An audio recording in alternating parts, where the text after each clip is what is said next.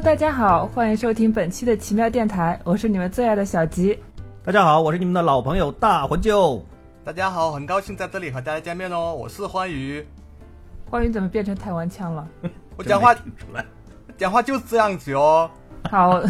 那我们三个最近呢看新出的那个《十万个冷笑话二》，是哦是哦，很好看哦。欢愉，你能不能正常说话？实在是受不了了。讲什么？人家讲话就这样子哦，不要埋汰人家哦。好了，这一期小鸡咱俩录吧，不要理他了，主所以他的要。原因是那个欢愉不在我们边上，不然他一定会被我们打的。什么啊？我好几期没来了，我就是特意锻炼了一下我的口腔啊。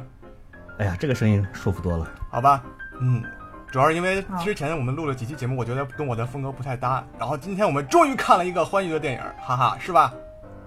是，然后欢愉，你看了这部电影之后，你有什么感想呢？大家还不知道咱们看了什么电影，我刚不是说了吗？你刚才说了吗？我觉得你们不在一个频道上。刚小弟已经说了，我们今天看了《十楼二》。好，我这个冷笑话讲的还可以啊。我觉得这电影很好看，我给打到八分儿这么高？这么高，我啊，是能够打？到六分的样子。呃，啊这么低能达到五点五分的样子。我我后悔我这么第一个说了，来，先但请欢愉来但我确实很讲一讲。但我觉得确实很欢愉。我就我给他打八分，首先我是跟。呃，因为这个系列我是一直在看下来的，然后这个系列的第一季和第二季我是非常喜欢，然后你说网络剧是吧呃？对对对啊，就那个小短片啊，然后嗯嗯，我主要是跟他的第一部大电影相比，我觉得有了一个非常非常强大的飞跃，就是嗯它的故事性，然后整个的制作的水准，然后以及里面的所有的笑料都有了很大很大的提升。然后第一部我是我觉得可以给打到五分儿六分儿这种，就基本上是一个不合格的电影。然后但是这一部呢，我觉得没有任何让我感觉到不舒服的地方。如果你让它把它算作一个那种像什么跟那种顶级的 A 类大片比，那可能还是差一点儿，因为我觉得，呃，我觉得跟他的这种对人群的定位有关吧。这个待会儿咱们再说吧。我说你们两个说为什么会给这么低的分儿？为什么？所以你是觉得二是比一强很多的是吧？其实环宇的这个打分，我觉得是代表了可以说大部分人的看法，因为这个片子现在豆瓣上确实比《石冷一》的打分要高很多。啊，那么大魂就来讲讲。其实我是觉得这部片子的第一部，其实反而我印象会更好一点，我能打到六分。第二部的话呢，我感觉比第一部，在我看来稍微差了那么一点意思，所以给它降了半分。主要是第一部当时看的时候，真的是觉得，嗯，期望值没那么高，而且呢，就是第一次在大荧幕上看这种吐槽类型的、恶搞类型的这种电影的时候，当时给人确实是很耳目一新的感觉。啊，那难怪。那我相信你肯定是没有看过他那个之前的那种小短片我看过啊啊，，你看过吗？我也一直在追，前两季我都、反正都上一部的都在追那个。大电影跟之前他的这个短片相比是，就是一个段子段子拼到一起，我觉得都都算不上一个电影了。我跟欢愉的观点好像差不多一点，呃，但是你可以因为叫我怀孕。一开始那个网络剧嘛，就一下子就惊艳到了众人，尤其是呃哪吒还有葫芦娃的那几集。嗯，但是对于石冷一而言，感觉这个故事就会比较的单薄，包括像那个吐槽能量的出现也是也是比较混乱。嗯但是，呃，我觉得石冷二的话，它会有一个比较完整的一个故事情节。更加成熟，更加像那种有套路的那种故事，包括像石冷一，它是因为呃跟网络剧有比较大的那个相关性，所以我就怀疑是不是有很多人他是 get 不到这里面的笑点的。有可能，我觉得看《石冷一》的话，确实有这个感觉。就是如果你看《石冷一》的时候，如果你没有太多的接触过说个冷笑话网络系列剧的话，你确实可能会里边的大部分的笑点可能会 get 不到。但是《石冷二》里边，我确实能够感觉到创作者他们确实是可能是在有意的在扩大受众，就是希望能够尽量多的观众能够在这部剧里边都能够找到他们能找到的这种笑点，或者叫各取所需吧。所以你可以看到里边的很多很多的梗，就是说是它的跨度会很大，它拿来了很多的东西来恶搞。呃，我们可以举出来很多很多，但是你可以看到这些个有特别特别老的梗，也有很新的、很新潮的梗，所以它这个跨度是蛮大。它可能希望受众能够尽可能的能够多一些这样的对，所以我就是说，刚才他这个电影提到他的电影定位的问题，就是他锁定了哪些观众。那头一之前的那些短片和那些呃大电影一的话，它可能针对的更多的是一些像我们一部分人，我觉得分两部分人群吧，一类是像我们这种，就是以前看动画片长大的。嗯，我不知道你有没有听懂。我觉得大家都是看动画片长大的，好吧？哎，不是不是，你没看过动画？我觉得老蔡就是看港片长大的。我那他也是，对他长大了以后看的港片啊。你看，像贾老板，他就是看新闻联播长大的。我觉得确实不一样的啊。就是我们对这种动画片还是很很充满，就是充满回忆，充满这种怀旧情节。哎，是的，是的啊。所以他用来这种拿过来重新在你眼前又搞一遍，然后加上一些新的桥段，会很有意思。然后另外呢，另外一部分人群就是，呃，就是即使没有看过以前这种老段子。然后，但是他也会觉得，我操，这种剪辑、这种对白太你妈搞了，他会有这种这种两两部分人，啊，嗯、然后，但是现在呢，这种我觉得并不是他把这个人群更扩大了，我觉得是他这种玩这种技巧应该是更熟练了，嗯，就是第一步他可能就是刚学会一个技巧，让他炫技炫的有点飞了。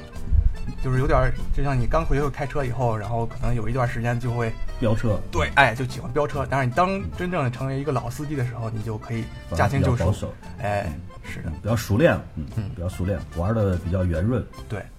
嗯，对。所以你看，你也同意我这个观点，然后你还给了一个比一分还低的评价，我觉得。因为我我给我的感觉主要是这里边的两两个方面的问题，一个方面是，呃，这个里边的。梗啊，或者说这里边的笑点呢，嗯，基本上是看过就忘的类型。对，这也是我强烈要求大家看完就马上录这期节目的原因。我感觉很快，就是因为当我录完二的时候，我开始回忆一的内容，我脑袋当中只有两个场景，嗯，一个就是嗯时光机啊啊啊和那个男主人公。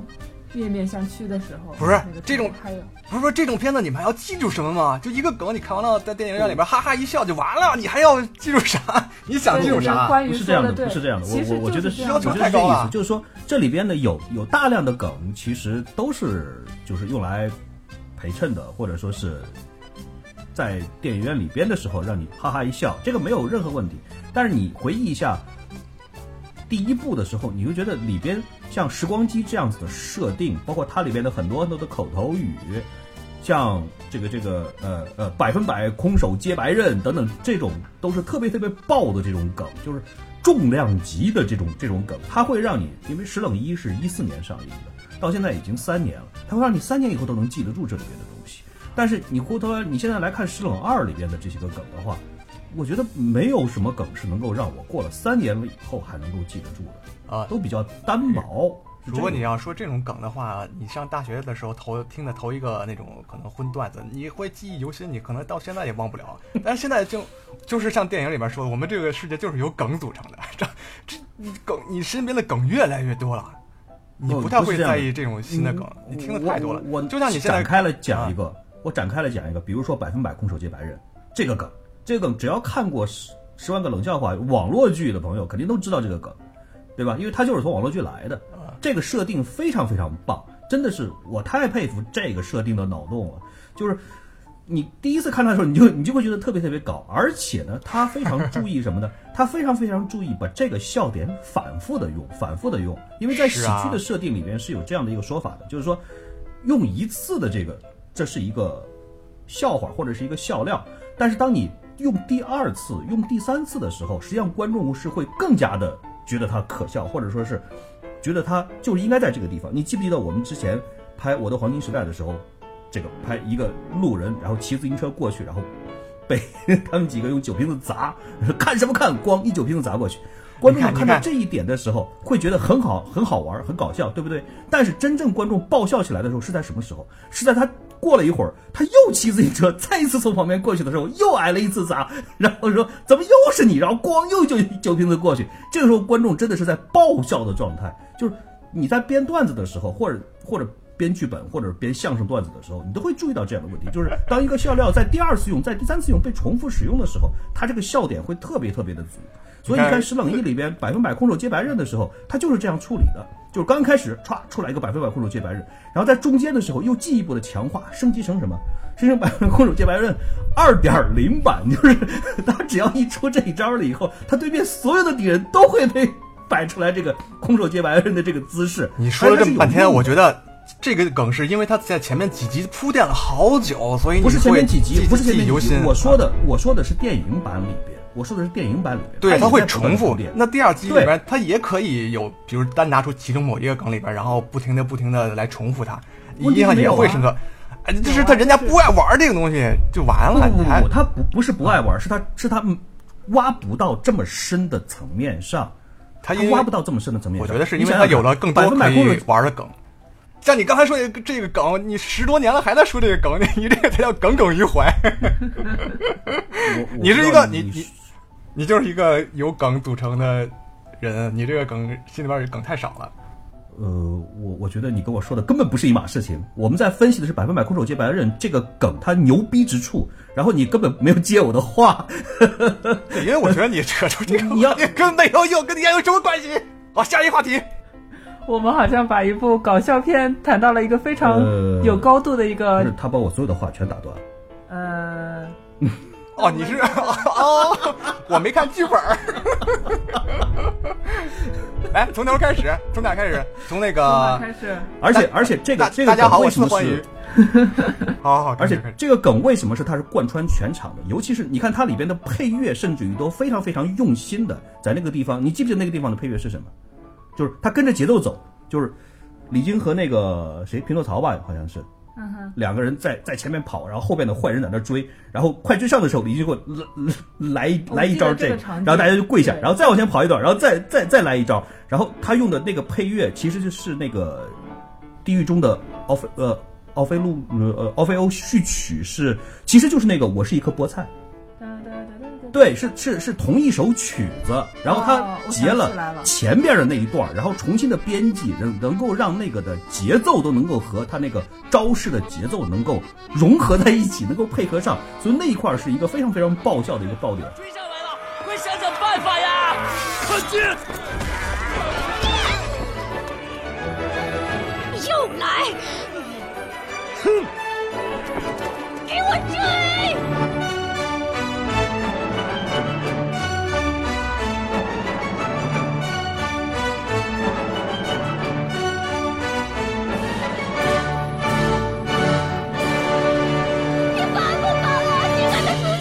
而且后边他还有，就是说是甚至于用这个招在最后化解危机、解救匹诺曹的时候，他还在用，所以他自己是知道的，这个梗确确实实是特别特别牛。但是在《石冷》里边，就是网络剧里边，其实还有类似的重量级的梗存在，比如说葫芦娃的梗，啊哈，对不对？它有是是可以做到这个重量级的去的。就是像这种葫芦娃呀、挂东啊，南枝这样子的 他，也可以做到这个重量级上去的。但是很遗憾，因为人物没有出场，所以他没有。所以你看，这个这个就引出来了，为什么我要说这一部剧不如第一部的第二个原因，就是人设上比较单薄。啊，为什么说人设上比较单薄？你看第一部里边，你回忆一下第一部里边的人设，这里边都是从《十万个冷笑话》网络剧里边精选出来的人物。你可以哎想想看，是不是有，呃呃，这个这个呃李李靖和哪吒，对吧？这一对儿，你想就可以知道他们的特色和代表的典型的动作啊等等这种。然后有这种呃呃时光机，这个虽然不是从网络戏里边来的，但是也特别特别有个性。白雪公主、匹诺曹，还有小金刚，然后等等等等这一些个人物，甚至包括它里边设定的反派鸟不拉屎大王，对吧？还有这个皇后，他们都是非常非常有特色的、有特点的。你一说起来这些个名字的时候，你就能够想得起来它的特点。但是你看看二里边的人物，但是呢，我觉有得什么特点一一失败，就是因为他太舍不得放弃他原来立起来的这些人物了，然后他想让观众在这种电影里面要重新再让这些经典的人物重新出场，所以你就很难把就是一些呃应该出现的新的东西就忽略掉，就你太舍不得过去这些成就了，所以你才很难就是而且而且之前的这些你说有性格的这些人物吧，其实你让他单独拎出一个人来，然后让他走一故事主线出来，我觉得都是容易的。但是你要要让所有的这些人物在这些就是揉在同样一个故事里边，这就成了一个大杂烩了。不是我的重点，不是说它里边舍弃掉了网络剧里边的人物，而是说，在大电影二里边出现的人物的个性、性格都不是特别特别的鲜明，是这个意思。无论它是不是出自于网络剧，你看，你你现在想得起来的这里边的人物都有哪些？河神，河神算是一个比较有特点的，对吧？因为他有这个现在的男神都好娘炮哦。我是要，我是想说，这个金斧头还是个银斧头，这个梗他知道是一个，算是一个比较重量级的一个梗，而且确实他在里面也用了不止一次，而且是在最后放了一个相当棒的一个大招。我承认这个招是真的是很棒很棒，非常非常好的一个大招，这个脑洞开的相当不错，但是还是没有办法和一里边的这种大招相相相提并论的。其他的呢？雅典娜呢？她有什么特点？你能记得住他？小金刚大龄恨嫁女对啊，就是青年，就像那这个梗 主持人亮啊的力度是不够的。我们不是说你啊，不是说你。这个我还是少女。还有谁？还有雷神。雷神其实这个设定，我其实觉得有点尴尬的。其实我觉得他是不是为了就是套银护的那个？对对对对对，小浣熊。对，嗯，但是雷神的设定为什么尴尬呢？因为雷神没台词，时光机的几乎所有的精华都在他的台词上。但是雷神设定了一个类似于他是从哪儿来的？你想想看，他应该是从巴斯光年的那个《玩具总动员》的巴斯光年里面，对那个按按钮了以后有那个声音啊，但是就那两句。但是我觉得你把雷神当成一个人物都有点过了，我觉得他就是一个道具。你如果这样看的话，但是就好合适。他还是设计了梗的，就是说他在尽力的在做，就是包括就是因为他不会说话，所以才导致了电影里面也还是有这个梗的。对，包括后面出现那个上海话的那个梗。对对对对对对对，都是蛮不错的设定。但是总体上来讲，因为他是因为在这个团队里边，他是负责卖萌的，对对呀我觉得他提供了一个 萌就点。够了呀。我觉得你就对是，要但求是就是了因为他没有台词，所以他的这个萌度是不够的，就是力度上来讲是不太够的。再加上那几个背后的大神更是没什么特点的。几个大神应该就是背景人物吧？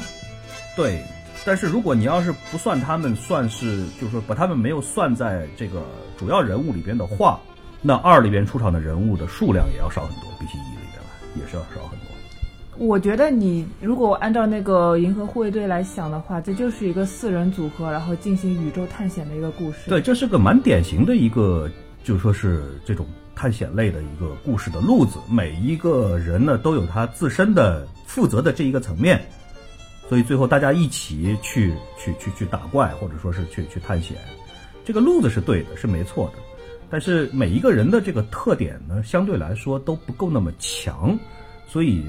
相比之下就有点平面化。我是这样的一个意思。大红就刚才说了这么多，我觉得大红就看这个电影看的太严肃了。你看条条框框分析的，把它当成一个学术来做。对啊，我对于我这样的一个呃老人来说，专家级的人物。就只能这样以研究的方式来看了，因为里边有很多梗，我差点是 get 不到的，嗯，差一点儿。像大回就这样成熟的男性，可能就不太理解我们这些呃零零后少年的梗了，是吧？对啊，对啊，就是啊。所以这种电影你不要认真，你不要讲究那么多。就，但是其实剧中也有很多，比如说早年的梗，我是 get 不到的，比如说像那个《牡丹之歌》这些。啊大魂就、对大魂就出了电出了电影院之后跟我解释了，我才明白。对《牡丹之歌》我，我我估计很可能很多的，就是说是重点的受众群，可能大部分的人都都 get 不到，因为它就是最原版的《牡丹之歌》，它还不是五环之歌。虽然五环之歌是就是从牡丹之歌来的，但是电影里面用的就是最老的、最纯正的牡丹之歌，而且它那个车都是牡丹牌，我都不知道为什么车来了一个牡丹牌。啊大鹏就应该跟我们讲一下这个梗。这个歌太老了，这个歌如果我没记错的话，应该是一九八零年的歌，是蒋大为唱的，一九八零年的一个歌。但这歌是一个是一个几乎是一个全民当时都在就说是最最流行的歌曲之一。就我听到那里的时候，我也觉得非常非常惊讶，为什么会突然抽出来这么老的一个梗？因为这个梗和他的大部分的受众就是九零后啊、零零后啊这种受众是完全对不上的。而且这个电影里边的这样的梗好像还不止一个。黄宇，你记不记得这里边还有好几首歌曲都是蛮老的歌了？啊、那个阿里巴巴四十大盗，虽然我没有听过，但是我听说过。还有一个我太年轻了有这个呃正大综艺的主题歌，你你知道正大综艺吗？我不知道，我从来没有看过这种这么老的片子，好老土哦。正大综艺的主题曲在里面也出现了，就是真的都是哦花十级的这种歌。就那个啊，爱是了，爱是对对对对对就那个哦你说那个啊，对对，就那个，就那个，我就演唱者叫做 是的，是的，翁倩玉。对对对，没错，你说的很对。完了，我暴露年龄了，算了，就这样吧。我觉得大蜗牛你还是看的太仔细、太认真了。这种歌，我觉得它就是简简单单的一个为了反差，就像那种像那个那种赛车里面放一个《牡丹之歌》，像那么潮酷牛逼的车里边加上这么一个听起来很老土的歌，这就是一个简单的、简单的反差，一个小包袱啊而已。，我我不是在说它不好，我我就是在谈这部片子，你就是太认真了蛮有意。思的，蛮有意思的。嗯，我觉得就是这部片子，就是让大家在工作繁忙之余，就是进入到电影院之后，就哈哈一笑，笑过之后忘掉一些烦恼。嗯我觉得这就是我对这部电影的期待。嗯但是我觉得我给它分打的比较低，也是因为实在是太没有深度了，看完就忘。但是我我还是觉得就是，还是欢迎大家去电影院看，因为真的很搞笑，尤其是你一开场看到了喜羊羊的时候，我当时真的有一种就是天走哪，错片场的感觉。对对对，然后片方已经替我们把槽都吐完了，他就直接借着那个杨洋村长的口说：“你们已经把票买了，已经来不及了。哎，真的，说实话，这是我看就是历年来看《喜羊羊》，这是是最舒服、最顺眼的一次。可惜的是，他没有找到《喜羊羊》的原班的配音人马来配。哦，不是原班人马吗？我听起来好像还还蛮像的啊，但是画的很，但是画的应该是是那那些人。所以这部片子对就是在国产的电影里边来说，给观众的印象应该是大家都觉得耳目一新的感觉，就是我们国产的确实蛮缺乏这一类恶搞加吐槽的这样类，对而且我觉得还有一个很亲切的地方，就是它就是看似很西方、很日化的一个漫画里边，然后充满了汉字，充满了像甚至还有汉语拼音，就会让你嗯感觉到非常亲切。然后这个也是非常讨好观众的一个小办法。嗯嗯呃。不知道还会不会以后还会不会有类似的片子？因为在网络剧这一块来说的话，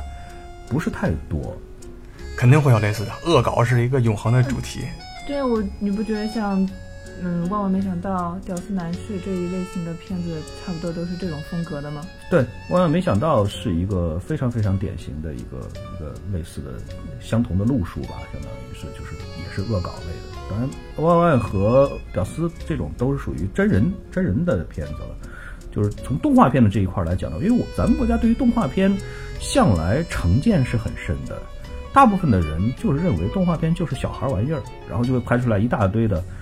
他们认为是给低龄的儿童看的，但是实际上小朋友们看这个完全是因为没得选，而不是因为他有多优秀。但是成年人适合成就说是，呃，最大的受众，就是说经常最经常去电影院的主体的，就是说是青年这个范畴上来讲的话，适合这一类人看的动画片又是少之又少，太可惜了。对啊，美国有漫威，日本还有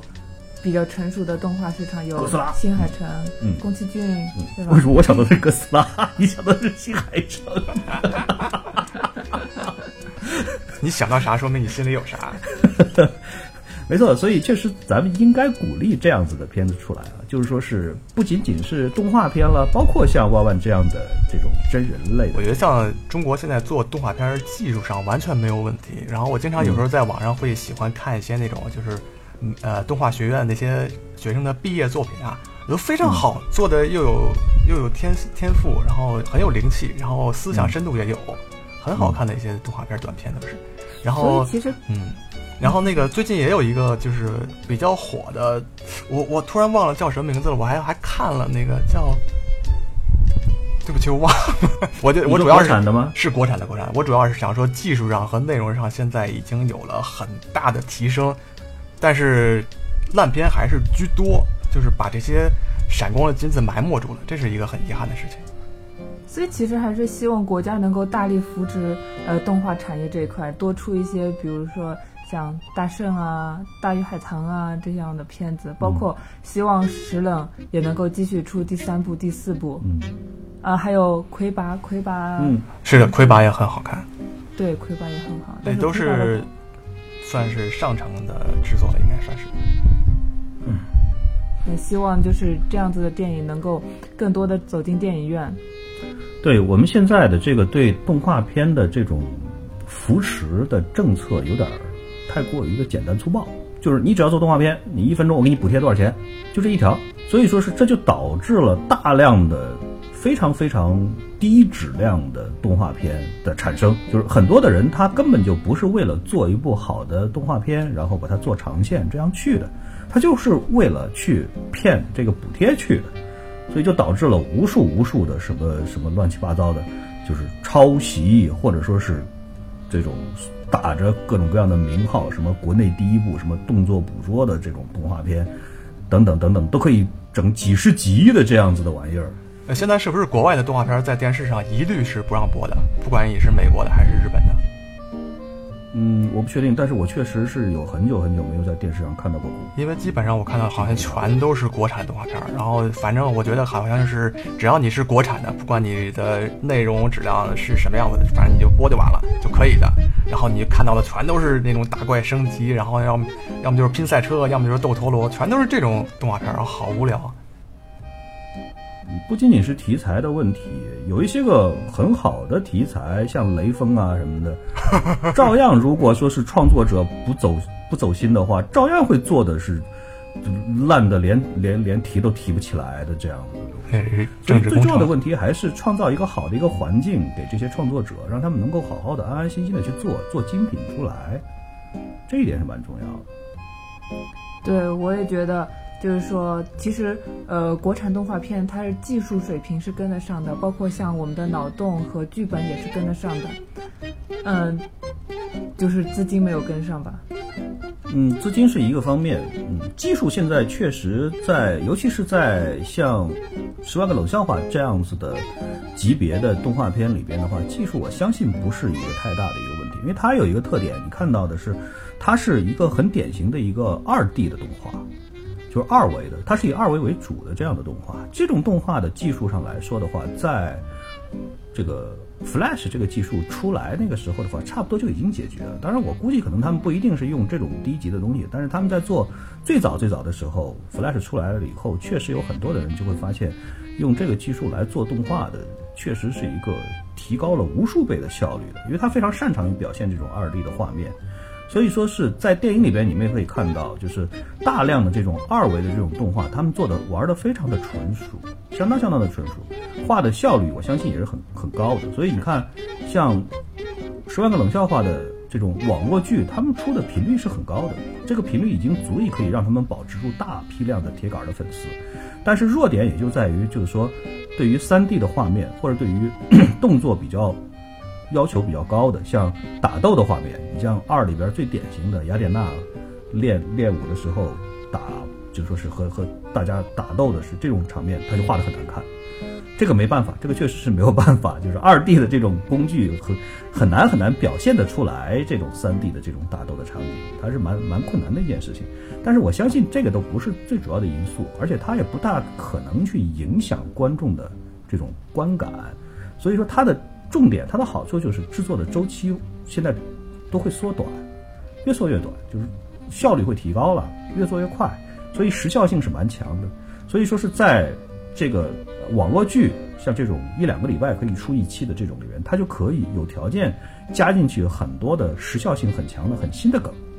在过去做做动画片那么长漫长的周期，这种事情是做不到的，肯定是做不到的。但它现在就是可以了。我们希望，如果说是以后有条件的话，真的是可以，甚至于可以尝试着考虑着，有没有可能在大屏幕上，在电影院里面可以放进去更多的、更实性的，就说是时效性更强的这种梗，不知道有没有这种可能性？如果有的话，我相信应该是一个蛮好的一个事情。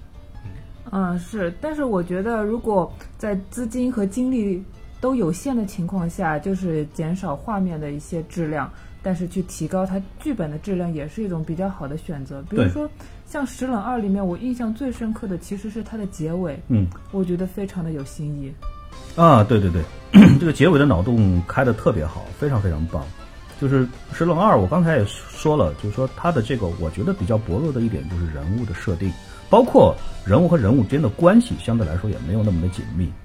嗯，我们在最后最后的时候，因为这个他这个反派其实一直是不太不太明确的。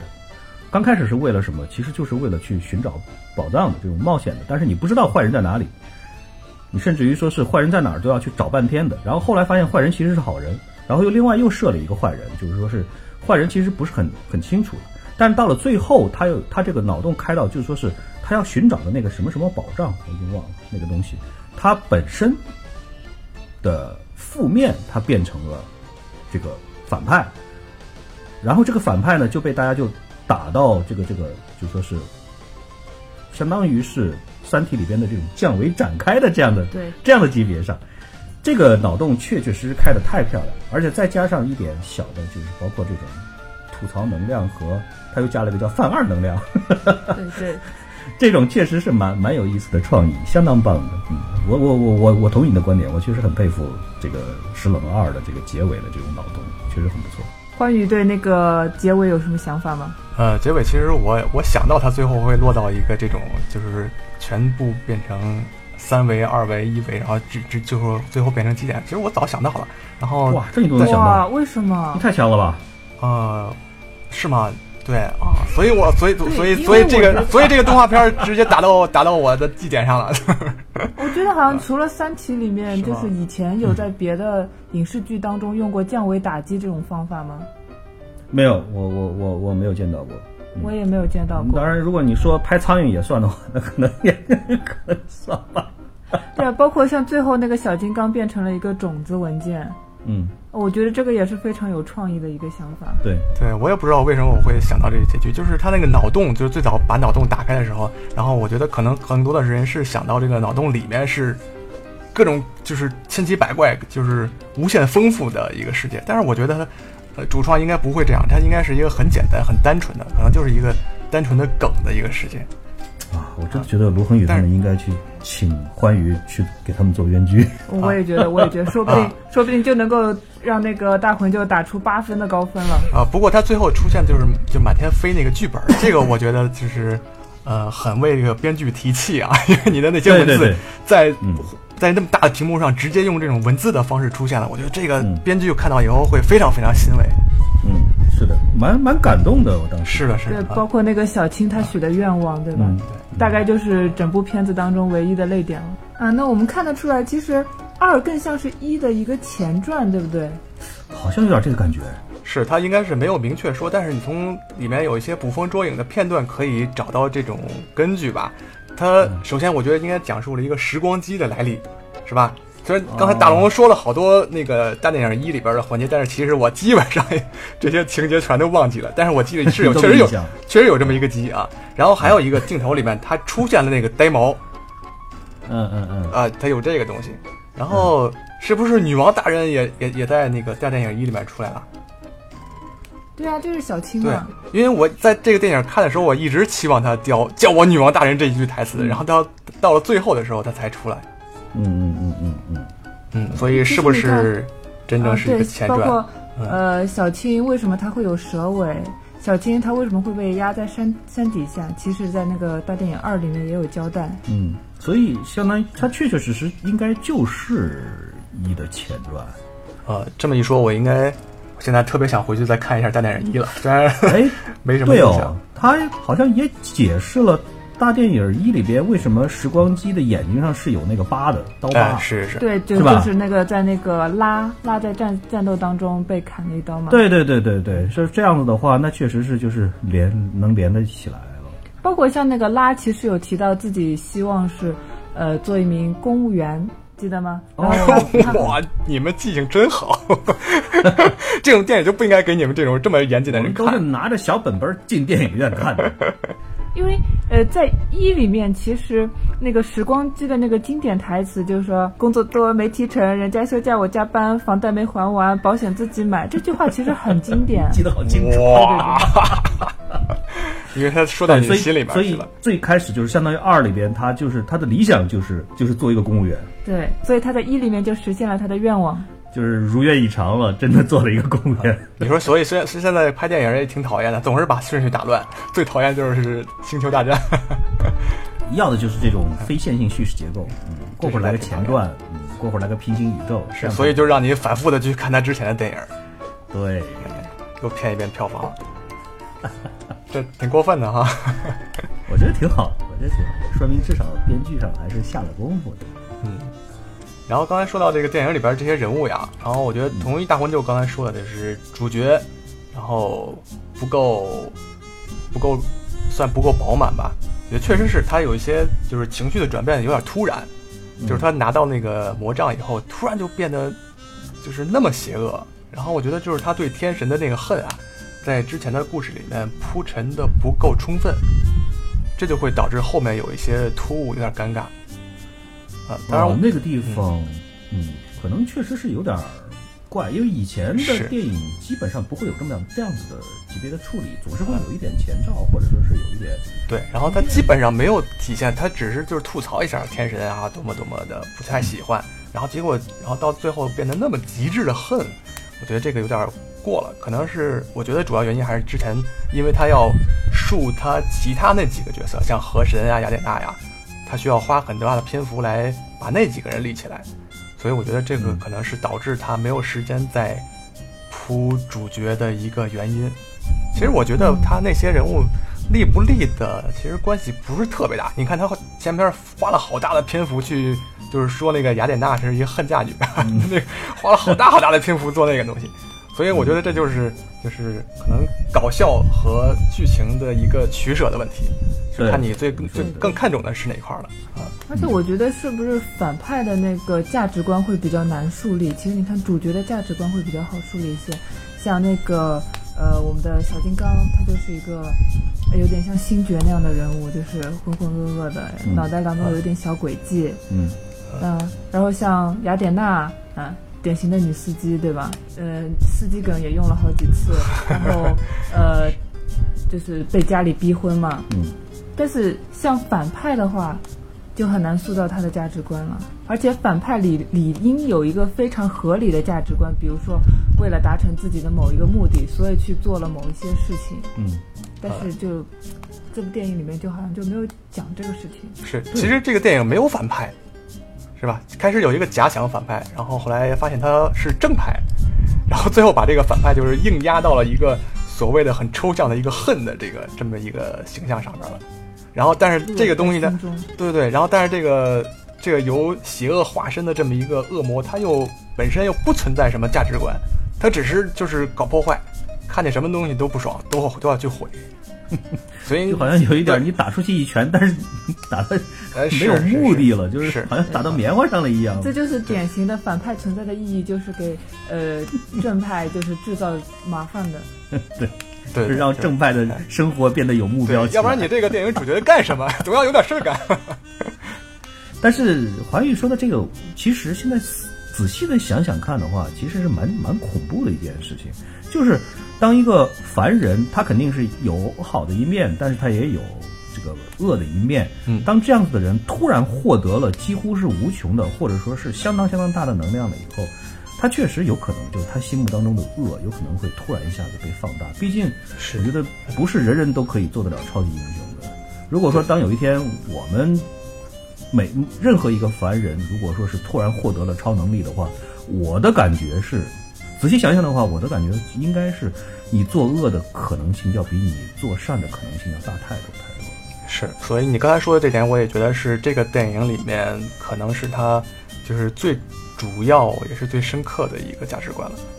嗯，从这点上来讲，我觉得还蛮好的。嗯，好吧，给他再多打零点一分。零点一分儿，一一看你这个人就三观不正，这么重要的价值观才值零点一。其实我觉得他把这个故事在那个小青和呃主角叫小金刚啊，在就是他们俩的这种感情线，其实再可以多丰富一点儿，然后这样电影可能就会更符合你这么严谨的一个观众的这个路数了。嗯同意。但是我觉得对这么一个轻松的电影没有必要要求这么多，就是看完就忘就 OK 了。然后包括现在，呃，我觉得真的没有必要去刻意记住某一个梗，或者你希望他让他这个梗让就是让你对他很难忘，我觉得没有必要。就是是这样子的。是的，就是创意出来以后，然后就看过哈哈一笑就撕掉就扔了，扔到纸篓里边去了。所以，现在梗不值钱，真的。就说这个电影，其实你们有没有觉得这里边的很多的梗，让人看了以后会觉得能够让人联想得到有一个类型的国外的电影是这种样子，就是专门用来恶搞别的经典电影的。呃，是的，但是我我觉得记得像这不必要是国外吧，这是我觉得只要有人类，然后有电影，然后有有这种视频艺术存在存在的地方，都会有恶搞出现。对，但是在现在来说，咱们国产电影里边这种恶搞的其实特别特别少。是的是的啊国外的像什么《惊声尖笑》，你还记得这个这这这片子吗？啊，但是那个电影惊声尖叫我看过，但是我不太喜欢那个电影。还有像什么嗯“这不是斯巴达”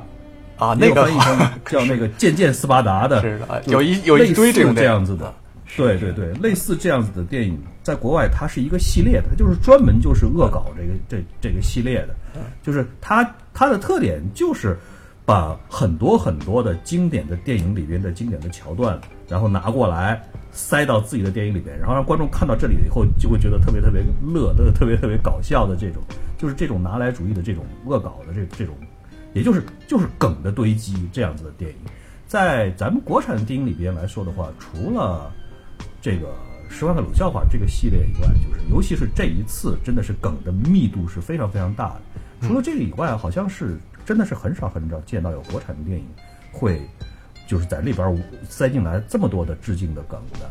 但是《石冷二》里边来说的话，其实他用这些个梗是比较克制的，他没有说是特别特别随意的、不走心的来用，就是随便往里塞，是的是的。往里塞，给人就是他每一个梗，每一个梗，每一个恶搞都让人看了很舒服，就是会心一笑，哎，对对没有没有到他哈哈大笑的这个水，平但是很舒服。对他花了很多很多的心思来做这个，他大部分的梗他都经过了改造的，就是显得就是融进来了以后，会是跟他自己的情节能够很有机的结合在一起，而不是那么的突兀或者那么的生硬。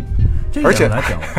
而且他很好的做到了不侵权，就是他每一个梗用的时候都会有一点巧妙的小变化，但是变化以后你还是能知道是什么东西。肯定的。就比如说所以这啊个时候观众就会觉得，哎，很很有意思，对对对猜到了，就是观众能够和和这个这个这个主创之间，你能够感觉得到他们相互之间会有一个交流的一个过程。而且实在理解不了的话，其实也并不影响剧情。对对对对问题。然后我我觉得像中国和我觉得中国这个恶搞之所以不像外国人这么发达，是一个是跟中国性格有关，然后完然后跟国情也有关系。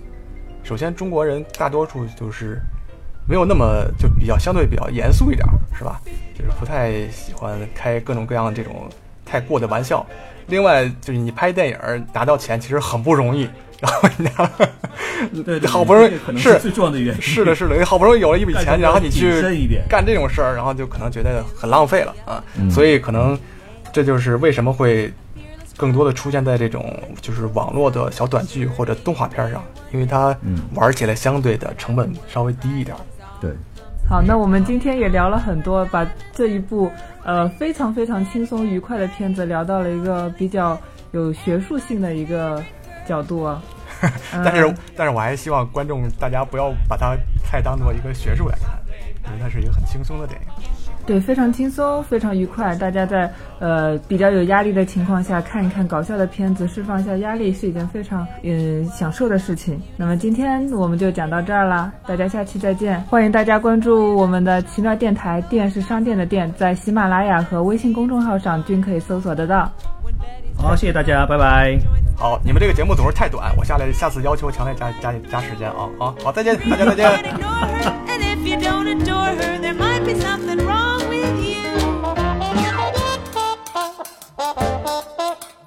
Bye.